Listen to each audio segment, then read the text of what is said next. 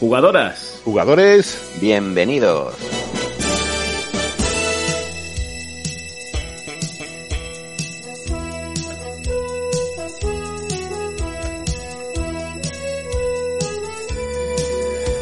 Bienvenidos a este rinconcito virtual en el que tres amigos, José Manuel Fernández Spidey, Jesús Relinque Petya y yo, Mauri González, Super Mauri, nos juntamos para charlar de este hobby que nos apasiona, que es el mundo del ocio electrónico.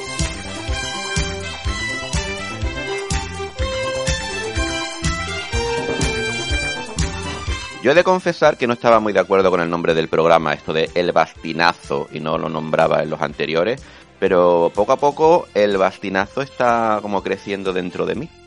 Me gustaría que, que explicarais un poco de dónde viene este nombre. Ahora pegaría la frase esta típica de Michael Scott. Eso dijo ella. Están las palabras escogidas, ¿eh? Totalmente, totalmente. A ver, la, la historia es curiosa, ¿eh? Yo creo que la historia es, es, para contarla porque... Buen gaditano debes. Debo, debo, pero el, a ver, yo anticipo que es una historia que, mm, que se ha tergiversado o, o incluso se ha prostituido, que me, a mí me gusta mucho usar esa expresión. Eh, a, lo largo del tiempo. De hecho, a causa de cierto motor de búsqueda que, hace unos años indexó esa palabra de alguna manera para que cada vez que se buscara pues se diera una definición, pues ya la gente se creía que la definición original era esa. La definición que salía en este motor de búsqueda era la siguiente. Eh, un bastinazo es todo aquello que sobra cuando te la coge con las dos manos. Bien. Eh, que me parece, coño, me parece algo adecuado, ¿no? Pero no es adecuado, si es adecuado para explicar esa exageración, ¿no? Que es un bastinazo, que puede ser en tanto en, en términos positivos o en términos perjudiciales para la persona animal o cosa. Pero no, realmente ese no, no es el origen. El origen es que, eh, bueno, en el puerto de Cádiz, que ahora lo, lo veo yo desde, desde, mi balcón, desde donde vivo actualmente, y veo muchos cruceros que vienen todos los días y tal, con sus giris, que eso está muy bien, ¿no? Eso está perfecto para la economía Pero eh, hace unos pocos de años, pues el puerto de Cádiz era prácticamente, bueno, lugar de paso de, todo el mundo, ¿no? De, del comercio marítimo eh, que se estilaba por, bueno, por la época del siglo XVIII y tal. Y resulta que en ese puerto, pues cuando había mucho exceso de pescado que ya estaba en mal estado, pues se acumulaba en cierto punto del puerto y se decía que era la bastina. Mm. Mm, entonces era una pila ahí de pescado ahí horrible, eh, nauseabundo y tal. Hostia, qué bastina, ¿no? Qué basto. Ese era el término negativo, pero claro, ya se, se acuñó para usar para, para, expresar algo muy exagerado, muy grande, muy desmesurado, pero eh, bueno, pues podía usarse también en beneficio o en prejuicio del que lo decía. Y Bastinazo Podcast, esperemos que sea positivo, ¿no? El mensaje. Oye, oye, por favor, todo el mundo desde casa un aplauso de esto. Madre mía, qué lección de historia. No está preparado, ¿no? Siempre que he oído Bastinazo, lo casi que estaba atado a algo positivo. No, pero, pero, como esto es un bastinazo, ¿no? Esto es la leche. Era algo así como que sonaba guay. Sí, sí. Así que, que mejor, ¿no? Mucho mejor. Bueno, hablando de bastinazos, ¿qué bastinazos los traéis esta semana?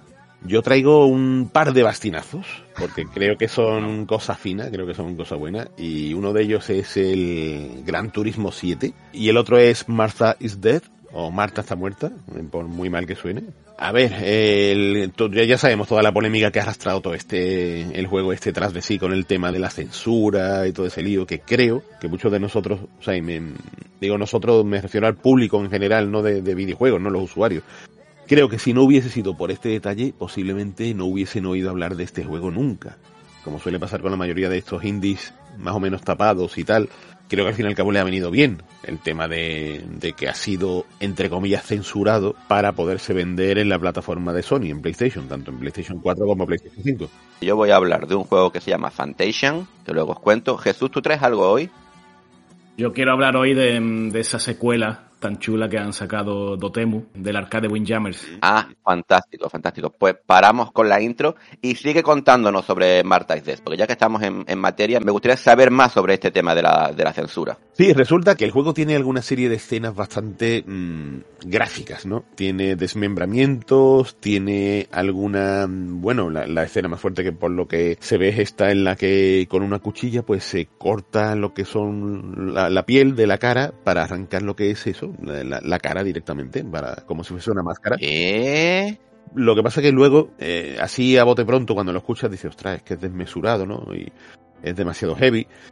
Pero tiene todo su contexto argumental porque está narrado de una manera exquisita. Es un juego que hace mucho hincapié en la narrativa, y de hecho es su fuerte, es aquello en lo que se basa. Por momentos casi parece más un walking simulator que un juego de, de aventuras e interacción. Por momentos, no digo que lo sea. Y entonces cuando sabes de qué va la cosa, comprendes perfectamente el significado casi, por mal que suene, casi poético de todas estas secuencias, ¿no? Ah, Es muy, muy interesante en este sentido. No quiero hacer ningún spoiler porque yo no sabía nada. Yo pensaba que era un juego de un asesino en serie y tal, y no tiene nada que ver. Es una cosa que desde el principio te deja con la boca abierta. Y bueno, y lo que ha ocurrido con la censura realmente es que eh, yo lo que estaba escuchando que salía censurado en PlayStation y en Xbox no. Eso es lo, lo que a mí me llegó. en PC tampoco. Vale. Eh, pero claro, pasa lo siguiente. El juego en PlayStation es el único sistema en el que sale en formato físico. En Estados Unidos, la legislación dicta que si un juego tiene cierto, eh, digamos, cierta catalogación de edad en la que se indica que tiene un tipo de violencia muy concreto, en este caso creo que era violencia contra menores de edad o, o algo así, creo, Violencia contra las caras. contra las carusas, Claro.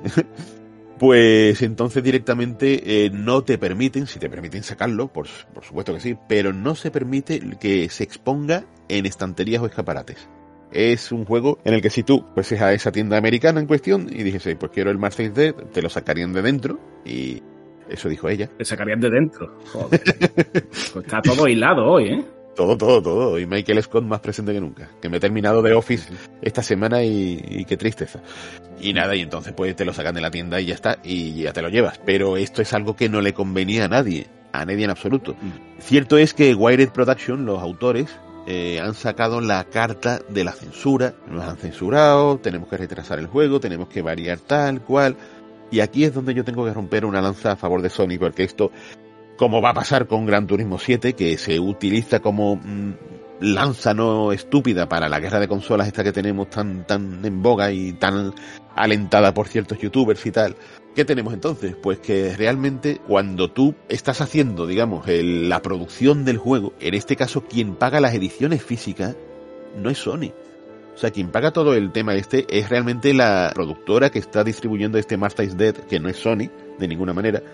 Y evidentemente no le conviene eh, lo que es ese movimiento. Lo que no querían es que tuviesen ese grado de, de clasificación de edad, ¿no? De ninguna manera. Entonces ocurre eso, que cuando tú haces un juego, esto os lo, digo ya como dentro de lo que es mi labor de productor de videojuegos a día de hoy, quizás no todo el mundo lo sepa, pero estoy trabajando en ello, entonces pues estoy bastante familiarizado con lo que son las tiendas de Sony, las tiendas de Nintendo, las tiendas de Microsoft, Steam, etcétera, etcétera. Se dice, pues podríais haber lanzado una versión sin censurar, eh, otra con censura, y os digo yo que dos versiones de un mismo producto para lo que es una misma localización, en este caso América, es muy difícil de gestionar. No se suele hacer, no se suelen hacer este tipo de defecciones de poner dos productos, porque luego manejarlo no te da facilidades excesivas lo que es el gestor de contenidos y tal. En todo caso, aquí en Europa, tanto en la edición física como en la digital, nos llega un Marface Dead que cuando tú lo pones te dice, te aclara evidentemente lo que tiene el juego en cuanto a su violencia visual y te dice si quieres jugar a la versión censurada o sin censura. Y creo que con esto se arregla todo. El único cambio es que, por ejemplo, cuando tenemos esa escena en la que con la cuchilla cortamos la cara de un cadáver, Claro, claro. Entonces, ¿qué pasa? en la versión de Xbox o en la versión PC, nosotros somos los que controlamos la cuchilla. Pero ojo, Sí. la controlamos de una manera muy tibia. Nosotros simplemente movemos el stick y la cuchilla tiene un, un camino ya predefinido totalmente. Y además tiene hasta predefinido cuando levanta la cuchilla de la cara para nosotros tener que volverle a dar a la tecla en cuestión y vuelve a ponerse la cuchilla en la cara para seguir cortando. En PlayStation, la escena va sola. Ya está, es la única diferencia. Oye, vaya rollo, ¿no?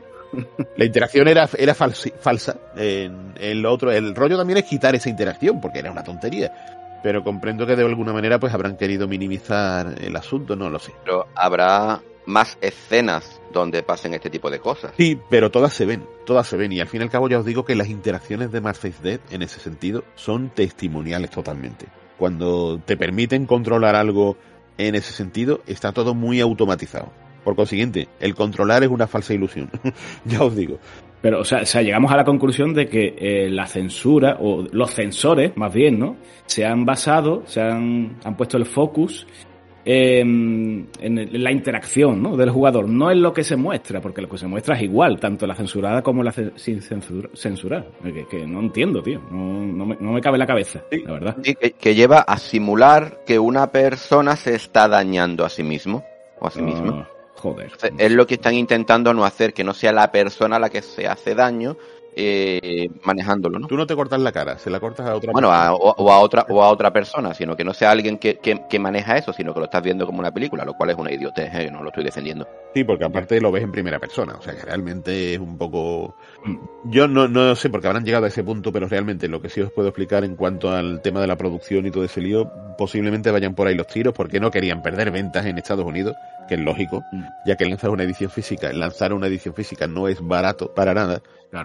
Mira, se puede abrir por ahí otro debate, todo este detalle de gente que dice, y yo mismo lo decía, que por qué las ediciones digitales no valen más baratas que las ediciones físicas.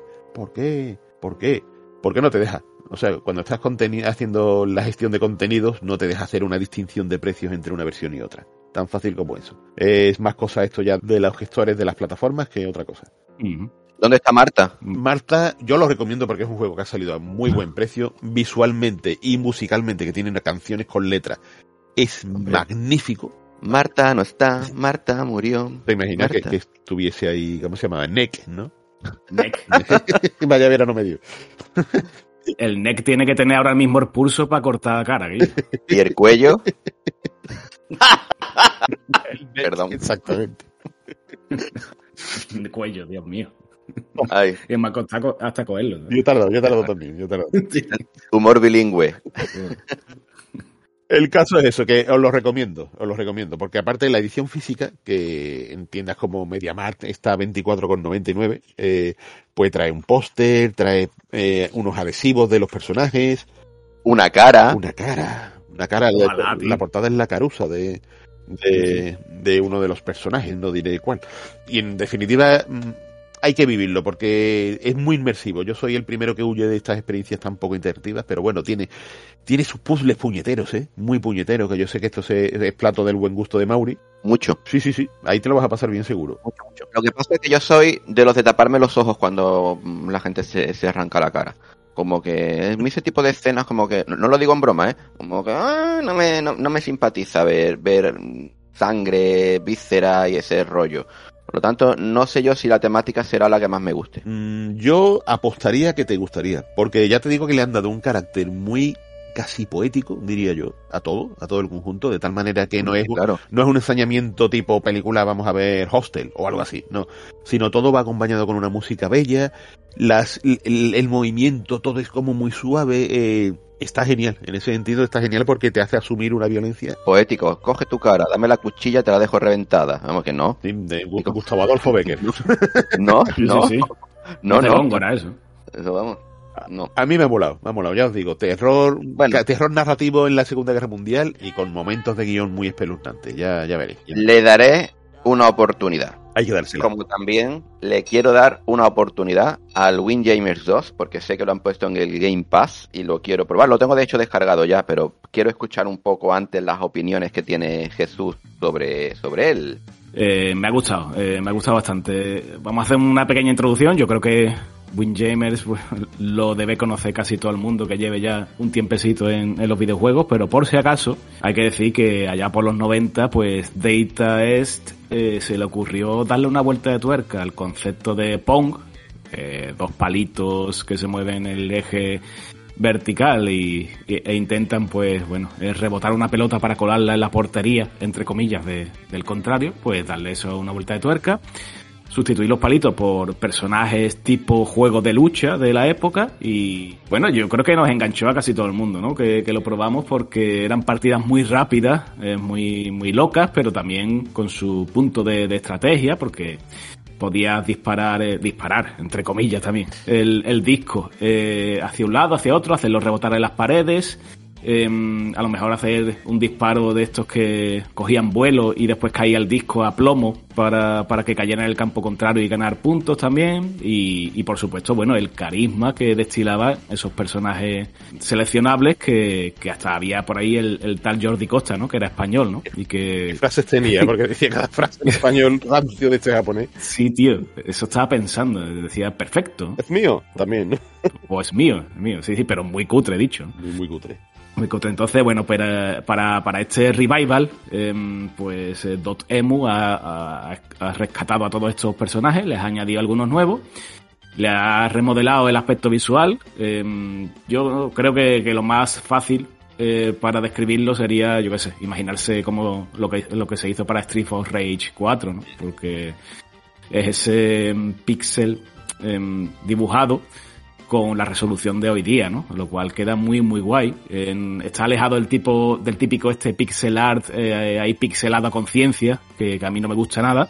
Eh, yo creo que, que, está bastante acertado ese, ese estilo visual y, y, bueno, es que el juego es muy, muy parecido a lo que era el original, pero claro, eh, añadiéndole pues ciertos matices que para mí, en mi, en mi, opinión, lo hacen más dinámico y le cambian también el, el tempo ¿no? de, de, los juegos, porque antes, eh, no recuerdo exactamente la duración de, lo, de, los rounds, se jugaba al mejor de tres, como Street Fighter, y, y creo que los rounds duraban 30 segundos o, o menos, ¿no? Y, y, el, y, las puntuaciones, pues... Sí, sí, sí. Eran, eran rapiditos. Eran, eran muy rápidos.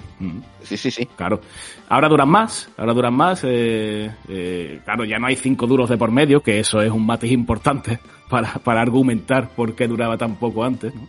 Y claro, le han metido el tema de, por ejemplo, saltar. Antes no podía saltar, ahora sí puede saltar y, y disparar el disco en, en, pleno salto, lo cual agrega otra capa de, de, estrategia. A la par que también lo hace, pues los, los parries, bueno, los, los bloqueos típicos de juegos de lucha, pues aquí lo han metido para que si le das al botón en el momento, en el tempo adecuado, pues pues sale el, disco disparado de manera de que el contrario le cuesta recogerla. O, por ejemplo, rechazar el disco también con, con otro tipo de botón, ¿no? Y darle una cacheta, vamos a decirlo así, al disco, para que llegue al otro campo. Son cositas que, a ver, que tampoco es que cambie muchísimo eh, la mecánica jugable, pero, pero hombre, eh, la verdad es que hay que reconocer que se han currado pues darle darle alguna capa más de, de, profundidad, que no es solo copiar y clonar el, el esquema original y darle esa, ese lavado de cara, ¿no? Así que todo eso lo unimos al, al modo online, por supuesto, que era obligatorio, ¿no? Que, que se agradece. Y por supuesto, lo más importante, que está de vuelta la fase de bonus del perrete. Que eso, sin eso, el juego sería una porquería. Te juro que lo iba a preguntar. Claro. Te iba a decir, la pregunta que todo el mundo se está haciendo, ¿ha vuelto el perro? Está ahí, está ahí más en forma que nunca. Así que, vamos, es una fase de bonus clavada a la que había en, la, en el original, pero es que no... Qué bueno. Es que ya era perfecta, es que ya era perfecta, ¿no? Tú tiras el disco y, y, y después controlas al perro en una carrera alocada por la playa de la Caleta eh, y esquivando marujas, jugando al bingo y cosas de esas. Y... ¿En serio se ponen a jugar al bingo en la playa, tío? Sí, hombre, hombre, por favor. Pocas cosas me gustan más en la vida que las personas que se ponen a jugar al bingo en la caleta. Sí, ¿no? Me da la vida. Yo cuando estoy allí en la playa y se me ponen al lado, digo, gracias, Dios mío, gracias. Real, ¿eh? Sí, tío, es que además tienen el pack completo, el, los cartones de bingo, el, el tupper con tortilla. La ruletita, ¿no? La comida. Filete empanado, la sandía. Y te cantan el bingo mientras te cuentan además los jotilleos de todo el barrio y además la novela turca que están viendo. Todo esto mientras hay un bingo. Es magnífico, es magnífico. Así que eso era lo que le faltaba ¿no? a, a, a Windjamers, eh, esa fase de bonus. Así que yo creo que es un juego redondo que... mm, Nunca mejor dicho, por el disco. Eh, sí, sí. Hombre, por supuesto, ha discado. Oye, estaría guay que si hubiera una versión física regalase un frisbee de esto, ¿eh? Ya ves. No. Frisbee ya no se usa, ¿no? Esa palabra, creo. O un perro. O un perro. Oye, ¿crees que tendría validez de cara a los eSports este juego? Creo haber leído, tío, que, que de alguna manera ya, ya se ha utilizado en algún torneo, ¿eh? Me parece. Vale, vale, porque el primero ya sabemos que no hemos visto que lo petan los campeonatos retro. Sí. Pues sería una buena oportunidad. Claro, claro, yo lo veo, yo lo veo ideal. Vamos ahí, es que al fin y al cabo, eh, tanto este o sea, tanto esta secuela como el original eh, tiene mucho de, de juego de lucha, es que es así, ¿no? Eh, los personajes, el uno contra uno, eh, los rounds, el tiempo límite, entonces claro, si un Street Fighter pues es perfecto para torneo, ¿por qué no va a ser este? ¿no? Es que es que es muy, muy, muy parecido, pero claro, con esa originalidad que la verdad que en su día nos maravilló y, y yo creo que se, se siente hoy día tan fresca como, como hace 30 años. Sí, era lo que tenía que estar en el ecosistema Neo Geo, que tenía que ser con esa, digamos, seguir ese, ese hilo, ¿no? Ese, esta estética de fuerza, ¿no? De pelea, de alguna manera y tal. Sí. ¿Y el español habla? Sí. ¿Dice alguna frase ridícula de estas? Dice las mismas frases, o sea que, claro. No, pero ahora, ahora no es un español tan forzado, ¿no? Ahora un poquito más natural. Pues me has picado a probarlo. La verdad que Ahora sí. se han cogido a un señor de Albacete. Para que lo diga todo. Hombre, se llama Jordi, así que de Arbacete, no sé yo, ¿eh? Bueno, pues igual, igual es, es de Tarragona. Tiene pinta. Jugaré y asumiré el rol de ese personaje. Hablando de rol. Ajá, Ah, Vamos, te he visto ahí fino, ¿eh? Hoy, hoy estamos está todo preparado, ¿eh? Todo preparado. Mentira. Bueno, yo quería hablar de un juego de rol. Eh, es básicamente un Final Fantasy para móviles. Eh, muchos lo conocerán. Los que conocen el género, seguro que esto que les cuento, pues no le, no les sorprende. Pero creo que es un título bastante bueno y que se ha quedado un poco escondido porque es exclusivo de una plataforma pues que no mucha gente tiene. Y siendo un título de tanta calidad, pues me gustaría pues recomendarlo para aquellos que no lo conozcan. Se llama Fantasian y no solamente tiene el nombre parecido a los Final Fantasy, porque Fantasian, Fantasian, Fantasian, pues no, es que también tiene a su creador, eh, que es, pues, es que yo lo, lo siento porque yo le digo a este hombre Sacaleche, pero es Sakaguchi. Eh, era Hironobu Sakaguchi, el- Hironobu Saka- sí. el, el creador de los que son los nueve primeros Final Fantasy. Este señor se retiró, hizo la, la compañía Mist Walker, que esta es la que nos ha dado juegos como el Blue Dragon o, el, El el, Lost. el Lost Odyssey era y así alguno más. Ha bueno, Apple ha puesto dinero de por medio para que saque un Final Fantasy en su en su Game Pass de, de juegos de, de- de Apple, ¿no? Perdona la pregunta, ¿sa- ¿sale con el sello Mist también? Sí, sí, sí, sale como Miss Walker. Es más, no solamente está Sakaguchi, no Sakaleche, sino que también está en la banda sonora Nobuo Uematsu, con lo cual es un Oh, el pelotazo, maestro. es un bastinazo, porque este señor se había retirado por problemas de salud. Me parece que ha vuelto para hacer una banda sonora completa, que, que además es muy, muy, muy, muy bonita. Y básicamente esto es un Final Fantasy de los de antes Qué caña. muy, muy, muy guay. ¿Qué tiene de especial? Pues sobre todo que todos los escenarios están fotografiados, pero son fotografías en 3D y están hechos con maquetas. Han hecho cientos de maquetas, no sé si son 150 o 200 maquetas, una barbaridad de maquetas. Oh. Y todos los lugares a los que vas son como las maquetas que hacen los arquitectos, que tienen así los árboles así con un poquito de, espuma verde, la- la- la- todo esto, el agua así hecha como con cositas azules para que parezca agua. Pues todo esto está fotografiado en 3D y una vez que lo han renderizado el juego desde la fotografía, ahí meten ya a los personajes y sobre, y sobre ahí se mueven. Pero es que lo que es realmente chulo, porque no deja de ser como un Final Fantasy con las imágenes fijas, ¿no? Eh, aunque sí que hay algunos scrolls. Pero lo que es realmente chulo es que cuando cambias de camino y haces un y coges una esquina, la cámara gira dentro de estas maquetas. Entonces el, el efecto es súper chulo y se ve precioso. Qué guay. Luego lo que, lo que es el juego en sí no deja de ser pues lo que todos esperábamos de la saga, es, lo cual es bueno, porque es lo que queremos, ¿no? Eh, un protagonista amnésico, un malvado que va a destrozar el mundo, la, la dualidad entre naturaleza y las máquinas que están destrozando el mundo, vamos, claramente esto Original. no, no, es, es- es lo, es lo que se quería. Y es muy de. A mí me da una sensación mucho a, a los últimos Final Fantasy. Por ejemplo, a Final Fantasy 9, que era como una, una historia así de fantasía, ¿no? Muy, muy, muy, muy chulo. En cuanto a lo que es la jugabilidad. Eh, eh, es curioso un matiz, Mauri, que has dicho a los últimos Final Fantasy, pero claramente te refieres a los últimos de Sakaguchi. Por supuesto, porque es que lo, lo- lo siguiente. Bueno, el 10, el 10 tiene un pase, pero a partir del 10, Dios mío de mi vida, que los estoy jugando todos, Dios mío. Como que lo- los has sacado de la ecuación, de la, de la ecuación totalmente.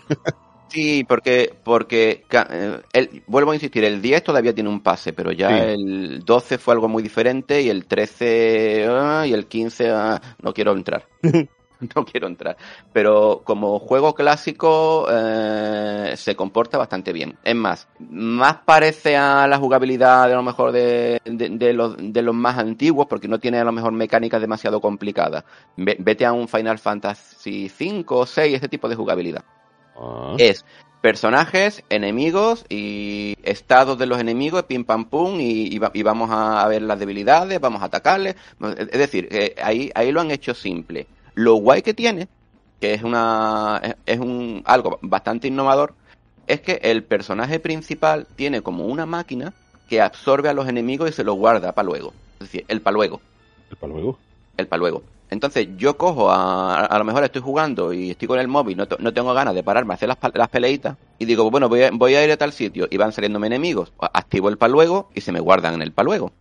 Cuando ya tengo el paluego lleno, que creo que guarda hasta 30, dice, bueno, pues ahora me los voy a cargar a todos a la vez.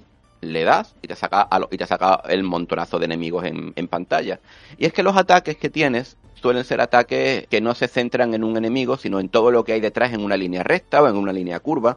Entonces, claro, cuando tienes a los enemigos en el, en el paluego, que tienes un montonazo, pues te los cargas más rápidamente que cuando van de uno en uno, porque de un mismo ataque le das a unos pocos. Ah. Entonces, el concepto está muy bien llevado a cabo y la verdad que no se hace para nada, para nada pesado. Mm. Sí que tiene como handicap la dificultad empieza siendo, bueno, handicap, hay a quien esto le mola, ¿no? Empieza siendo, como todos estos, un paseo, pero llega un momento en el que se pone complicadito, complicadito, complicadito. Sobre todo la segunda parte. Este juego salió en abril del, del 21 y como por noviembre o así le sacaron la segunda parte. Está hecho como en dos mitades. Eh, la primera parte me ha llevado una, unas 30 horas más o menos y hay un final boss y parece que la historia acaba y la segunda parte, pues es una nueva continuación y ya en la segunda parte se han venido arriba con la dificultad que está siendo terrible, terrible, terrible, terrible. Pero bueno, yo creo que los puristas lo agradecen. Sin duda. Eh, ¿Os parece que pongamos una de estas canciones del maestro Uematsu de Fantasian? Dale caña. Yo estoy deseando escucharlo. Sí, sí.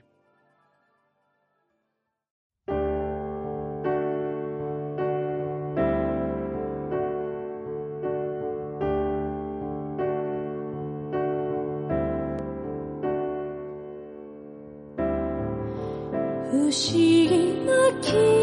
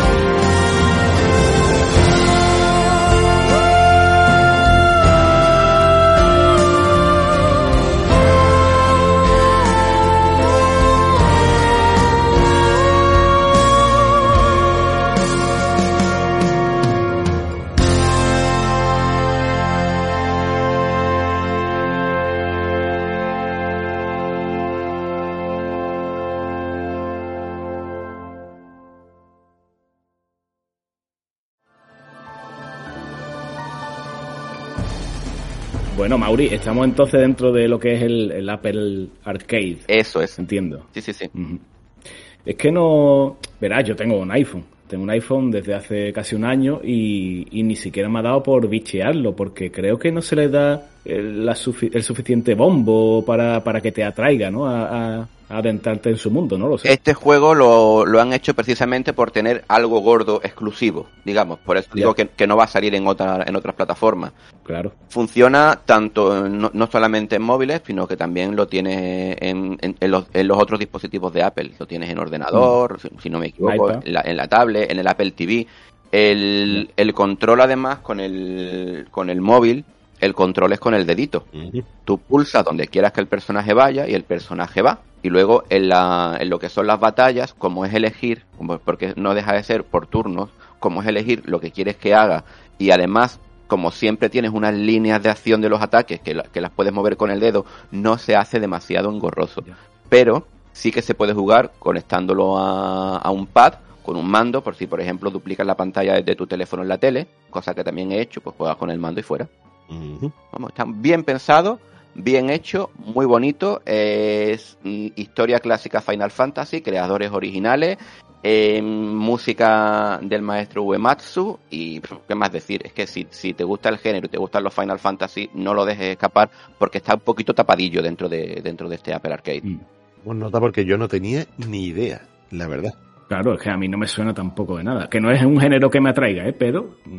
No. Os he pasado antes una imagen, la de, lo único que he puesto de Faintation en, en, el, en Google y podéis ver eh, eh, esta imagen que os he pasado, se ve un laguito hecho así como de maquetas, los árboles hechos así con las espumillitas, es muy chulo, es muy chulo. bonito. Las ciudades, los edificios por dentro, muchas veces parece que está todo renderizado, dicen, no, esto no, esto no es la maqueta, esto lo han hecho, no, no, no, eh, hay documentales por ahí que se ven en YouTube de cómo lo han hecho, incluso los interiores de los edificios y demás, están, está, está todo hecho con las maquetitas y es una pasada mola. el día que tenga alguna plataforma de Apple, que trabajo, trabajo con Apple todos los días en, el instituto. ¿Tú sabes lo que, lo que no hay en el Fantation? Que eso lo ponen mucho en las maquetas. ¿Qué no hay? Coches. Coches. ¿Y por qué hablamos de coches? Y además de grandes coches, de grandes turismos, ¿eh? Impressive. Sí, sí, sí, porque tenemos ya aquí este Gran Turismo 7, eh, que ya tocaba una entrega numerada, que se dice que los usuarios de PlayStation 4 se han quedado sin entrega numerada, pero realmente no, porque también ha aparecido en PlayStation 4 este, esta entrega. Lo cual, para mí, a pesar de que está siempre el debate del eh, que lo intergeneracional hace que no se puedan explotar las posibilidades de la nueva generación. Yo estoy de acuerdo con eso. Odio que estén sacando las cosas para Play 4. Lo odio pongo matices ahí y ahora explicaré por qué. Ahora que puedo hablar con un poco más de propiedad en cuanto a las tripas de cómo están hechos los juegos y todo eso, ¿no? Lo cierto es que, mm, teniendo en cuenta el parque de consolas PlayStation 4 que hay, es que... A ver, comprendo por qué lo hacen, pero tengo muchas ganas de que se quiten el lastre de encima. Yo creo que el lastre mm, a lo mejor no va a ser tan notorio como ya de por sí lo estamos notando. O sea, quiero decir, los auténticos baluartes de PlayStation 5 quitando evidentemente el potencial gráfico que este Gran Turismo saca músculo cuando tiene que sacarlo, de la misma manera que lo hace Horizon y tal. Pero el gran baluarte, y esto lo dicen muchos desarrolladores que están directamente toqueteando esas mentadas tripas de la consola, es todo lo que ganamos en cuanto a calidad de vida con las cargas. Ese es el verdadero baluarte, la gestión que tiene la consola. Por supuesto. Para tratar la gestión de memoria, la gestión de, de volcado, de disco duro a, a lo que es el, el yo, gráfico. Yo ahora que estoy jugando mucho a Horizon, eh, que yo me vaya de una punta a otra del mapa y sea automático mm. o casi automático, yo digo esto jugándolo en Play 4, teniendo que esperar minuto y 20 para, no sé lo que tardará realmente, pero es lo que me imagino, para moverme eh, debe ser desesperante. Y antes jugaba así y noto la diferencia. Eh, Sin embargo, lo que tengo ganas es que eh, de, que haya juegos que vuelvan a, a explotar la máquina y, me, y, me, y me den experiencias, sobre todo a nivel gráfico, que me dejen boquiabierto. No digo que no me deje boquiabierto lo que ahora mismo hay, pero por ejemplo, lo que han hecho con The Last of Us 2 en PlayStation 4, que hemos dicho, ¿cómo la máquina puede dar esto de sí? Pues yo quiero yo quiero que me cojan la PlayStation 5 y la metan en el exprimidor un poquito y que, y, que me sorprendan. Porque lo que hay ahora mm, se ve muy bonito, pero yo cuando llevo un rato jugando al Horizon, yo no diría que estoy de nuevo con la Play 4. No, no, no noto algo que, que digo, uh. Es que la, pregunta es, ¿va a ocurrir eso? Esa es la pregunta, esa es la pregunta. Sí. Por lo que, lo que tú ves tan bonito en PlayStation 4 o que sigue pareciendo y te boca PlayStation 4, se debe más a los valores de producción que a la capacidad de la consola. Porque solo tienes que ver, eh, intentar equiparar eh, otros juegos, incluso lanzados ya directamente para PlayStation 5, pero que no tienen esos valores de producción. Se quedan por detrás sea, lo que es el dinero invertido y el tiempo de desarrollo y un equipo totalmente gigante de desarrolladores. Y que, y que no todos son gráficos, que ahí influye mucho pues lo que son las propias mecánicas, las animaciones, el, el, diseño artístico, yo, yo todo esto lo sé. Pero todavía estoy notando que se parece demasiado lo que hay en PlayStation 4 a lo que vemos en PlayStation 5, salvo quizá por lo que hablamos de, de, los tiempos de carga. Claro. Mm. Esto se extrapola un poco también a cuando se lanza un juego punterísimo para ordenadores, para PC. Tú imagínate cuando en su momento se lanzó The Witcher 3, que en PC era el órdago, o incluso la segunda parte, ¿no? Cuando se lanzó, que era lo más puntero que había gráficamente, pero claro, tenías que tener, ¿qué? Un pepino, un ordenador súper potente. Esto mm, significaba que de alguna manera un ordenador menos potente no pudiese disfrutar del juego, para nada. O sea, pues si tenías un ordenador con una tarjeta gráfica menos capaz, seguía pudiéndolo ejecutar, pero a unas características menores. Yo seguía pensando que estábamos ante un juego súper puntero de última generación y pienso que lo que tenemos ahora mismo cuando sale un juego en Play 5 y en Play 4 para mí es algo muy, muy similar. muy, muy similar. Bueno, yo, no digo que no me interese este debate, pero me interesa incluso más el, momento hateo que, quería sacar, porque antes lo hemos comentado, ¿no? Fuera de, micro, por así decirlo. Eh, Gran Turismo 7, ¿vale? Eh, Gran Turismo 7, yo, yo no he jugado, eh, no he jugado, pero sí, bueno, he estado viendo gente jugar, he estado viendo vídeos y tal, y me quería fijar en un momento muy, muy em, icónico, vamos a decirlo así, de los Gran Turismo, que es el momento Scalestri, ¿no? El momento este de, em, de que yo estoy manejando el coche, se ve esto magnífico desde la cámara interior con los guantes del piloto, esto es una maravilla, pero veo delante de mí una, una, una cola ¿no? de coches que cogen las curvas y tal de una manera muy parecida y que yo para adelantar pues me apoyo entiéndase apoyo, ¿no? Me, me, me, arrimo a un coche para que me sirva de escudo y que la fuerza centrífuga pues se vaya a tomar por saco porque claro, como me hace ahí de, de, soporte, pues puedo ir a adelantar y coger la curva de una forma totalmente irreal. Entonces, la pregunta va para, para Speedy, evidentemente, para que defienda si de verdad esto sigue pasando o, ha cambiado algo. Es cierto que los antiguos eran hasta cierto punto molestos, ¿no? Los veías a todos los coches en hilera mm como una fila india y todos tomar sus curvas perfectas y demás.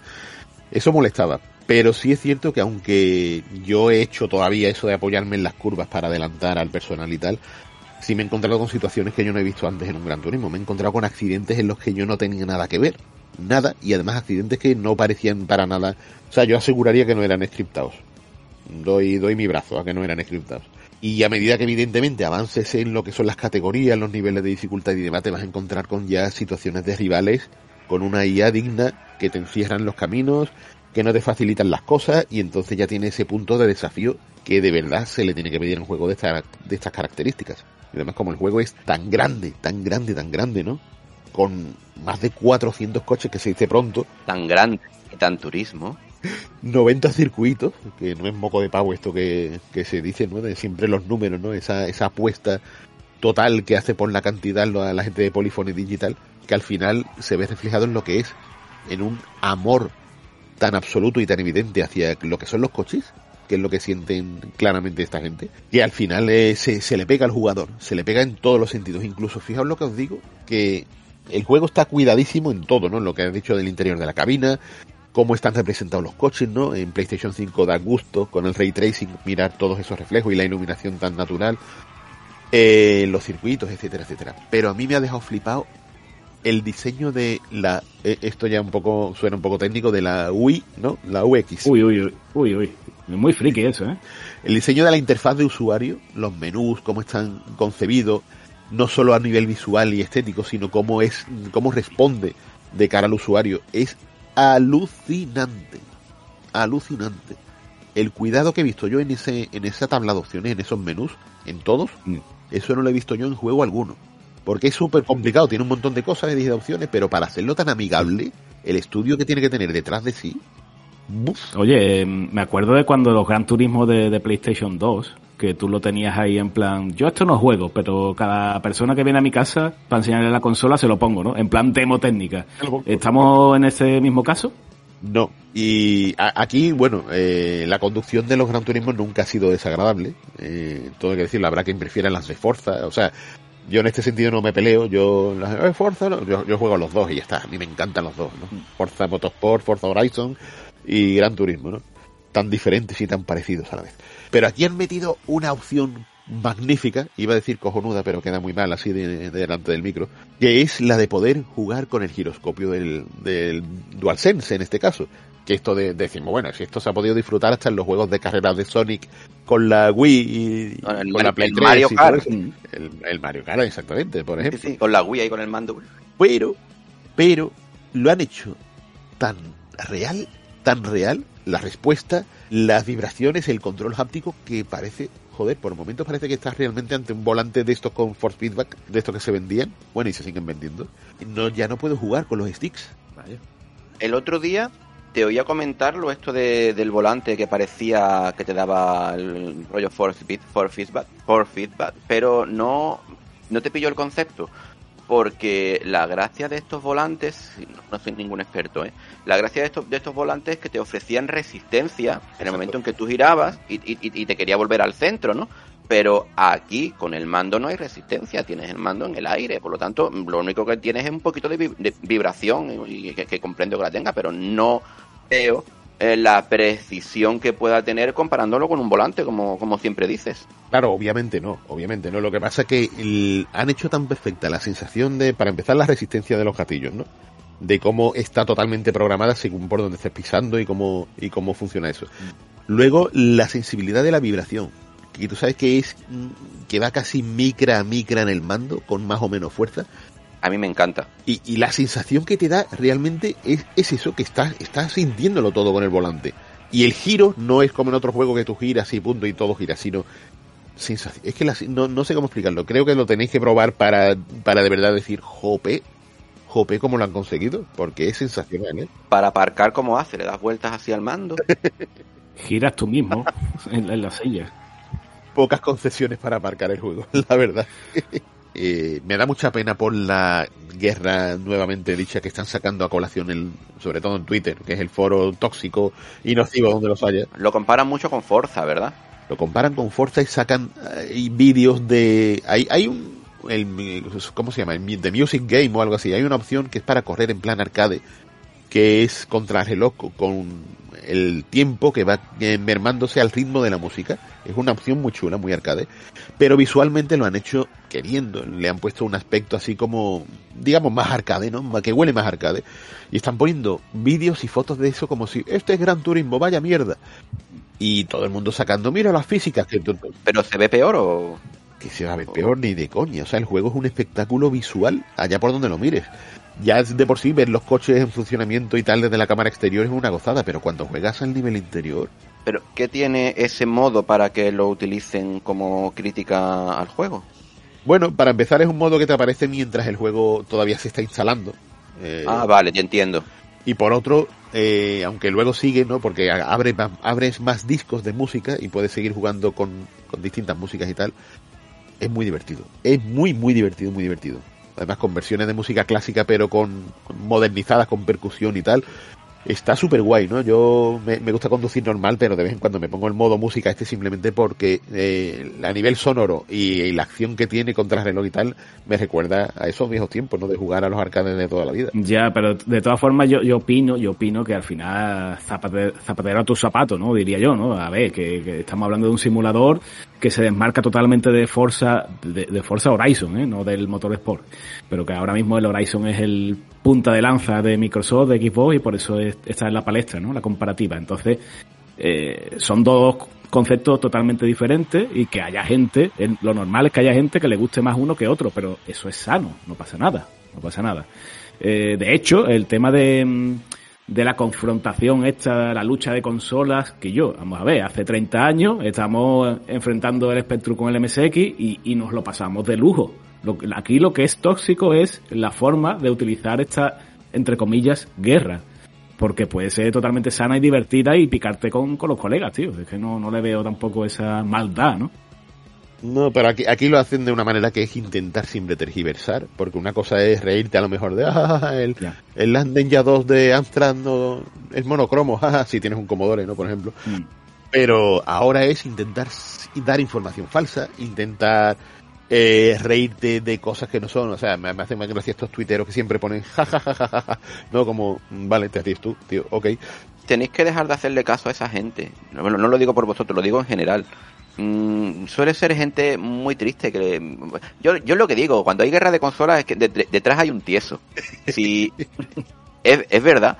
Eh, eh, suele ser un niño un joven que no tiene pasta, que solamente tiene para comprarse una máquina y a veces ni eso, por lo tanto, como la única opción que tiene es la que tiene en su casa, eh, echa mierda de todas las demás como para justificarse, como para justificar lo que tiene. Por favor, dejemos de dar voz a los tiesos. Si te gusta, cómpratelo todo y ya está. Dentro de lo desmesuradamente capitalista que suena, te doy la razón.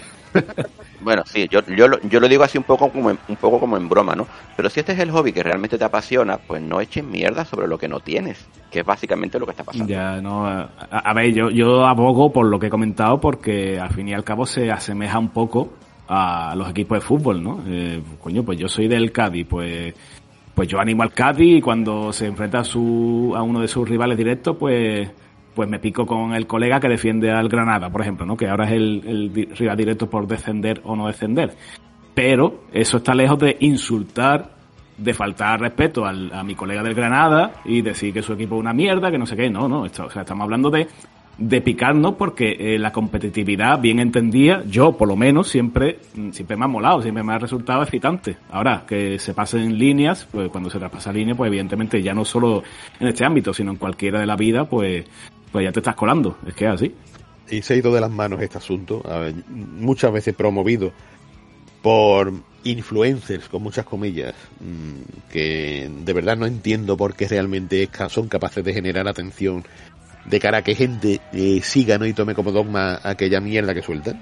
yo no lo entiendo. Vuelvo a lo mismo, la gente que sigue a este tipo de personas suelen ser los jóvenes tiesos que solamente tienen una máquina y se vuelven como defensores nazis de esa máquina simplemente porque no pueden tener las demás. Sí, pero, pero tío, a mí me sorprende que amigos míos que yo considero amigos muy inteligentes y gente que, está feo decirlo así, gente con estudios preparada, ¿no? Y tal, y que me digan una frase de cierto youtuber que todos conocemos y digo, pero, pero tú vas a hacer caso a lo que está diciendo el tonto ese no, no, pero tienes razón, ¿eh? digo, ¿qué? ¿Pero en serio? O sea, no, no, y no me cabe en la cabeza. No, no, no lo entiendo. O sea, ¿cómo puede llegar ese mensaje a personas que realmente no son... Cambia de amigos. Cambia de amigos. Buen consejo. Con situaciones así me lo planteé y todo, ¿no? Pero, pero al final el mensaje estaba calando. Eh, y es súper tóxico, ya te digo, porque genera una situación de confrontación. Lo he comentado, lo he comentado muchas veces. Cada vez que algo hace mucho ruido, suele tener más relevancia cuando las cosas, las cosas negativas. Es decir, si tú, si sale un juego y yo me dedico a decir las cosas buenas, no va a llegar a ningún lado eso. Pero si sale un juego y yo empiezo a decir, mira cómo se me queda pillada la del Horizon, se ha quedado coja.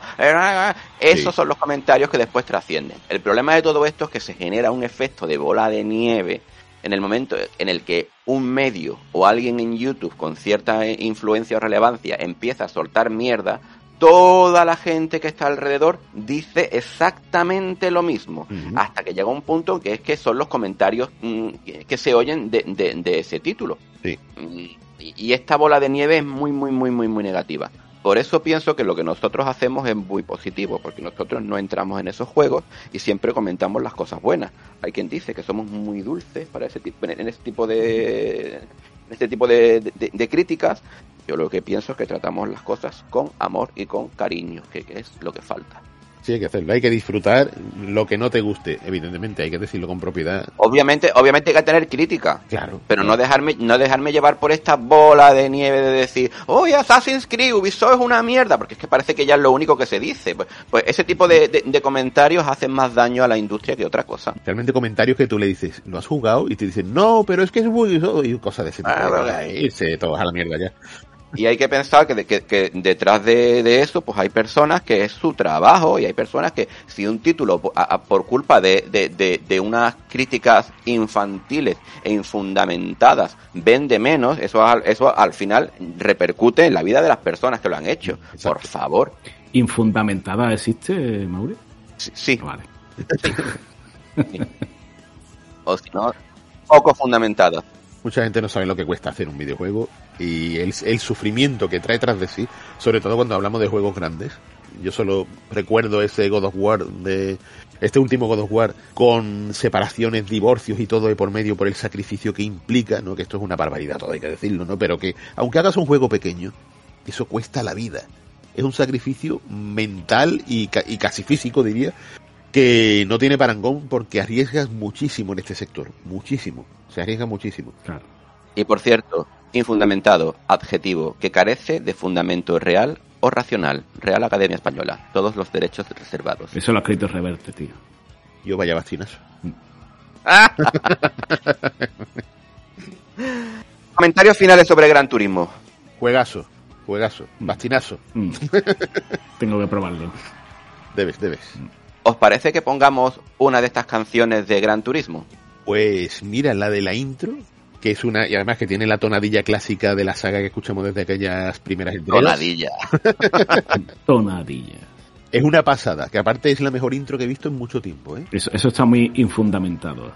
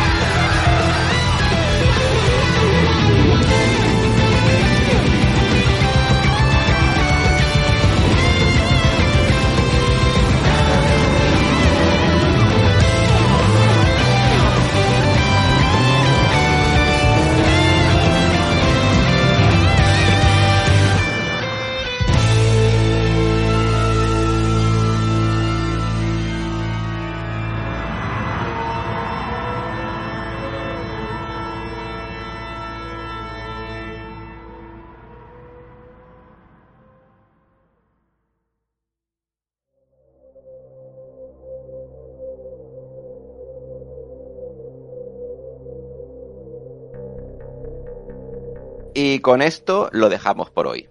Si ha llegado hasta el final, muchísimas gracias por estar con nosotros. Esperamos que te haya gustado lo que hemos estado contando y que te hayas reído al menos un poquito. Si, como digo, te ha gustado, por favor, haznos llegar, haznos llegar más lejos, comparte el programa con tus amigos, dale ahí al retweet cuando veas el mensajito en Twitter y comenta lo que el boca a boca hace mucho. Nos despedimos, hasta la próxima. Hasta luego. Hasta luego.